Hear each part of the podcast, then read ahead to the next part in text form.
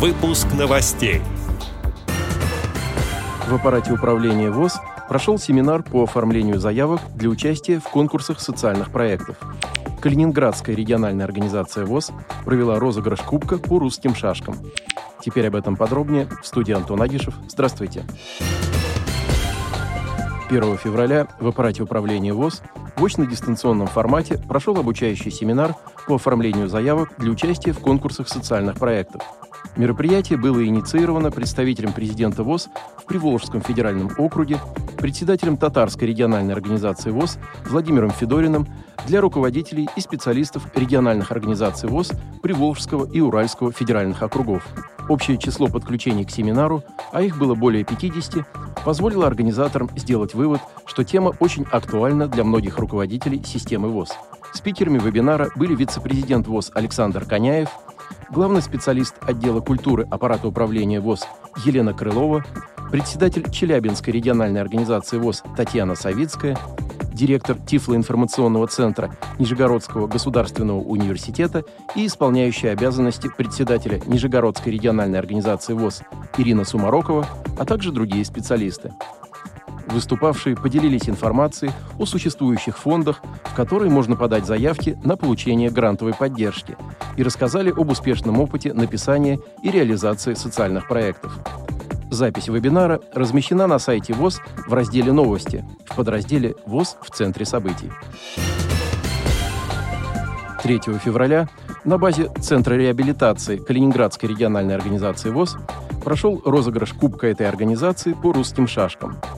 Для участия в физкультурно-спортивном мероприятии были приглашены также члены региональных организаций Всероссийского общества глухих и Всероссийского общества инвалидов.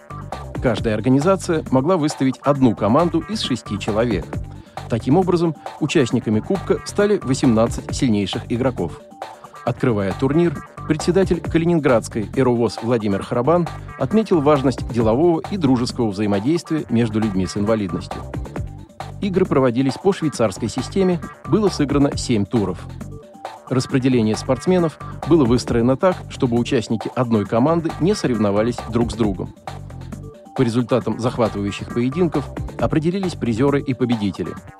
В общекомандном зачете первое место заняла команда Всероссийского общества слепых. За ней с небольшой разницей по очкам следуют команды Всероссийского общества инвалидов и Всероссийского общества глухих, занявшие второе и третье места соответственно. Также были определены призеры в личном зачете у мужчин и женщин. Призерам и победителям турнира были вручены дипломы и медали – а кубок заслуженно получила команда Калининградской «Эровоз». Во время проведения соревнований участники и гости знакомились с жизнью и деятельностью Всероссийского общества слепых, с интересом изучая информацию, расположенную на стендах всех пяти местных организаций, входящих в структуру Калининградской региональной организации ВОЗ. Для всех желающих было проведено чаепитие. По окончанию мероприятия было принято решение сделать такой розыгрыш регулярным и проводить его один раз в год. В следующем году розыгрыш Кубка будет посвящен столетию Всероссийского общества слепых. Отдел новостей «Радио ВОЗ» приглашает к сотрудничеству региональной организации.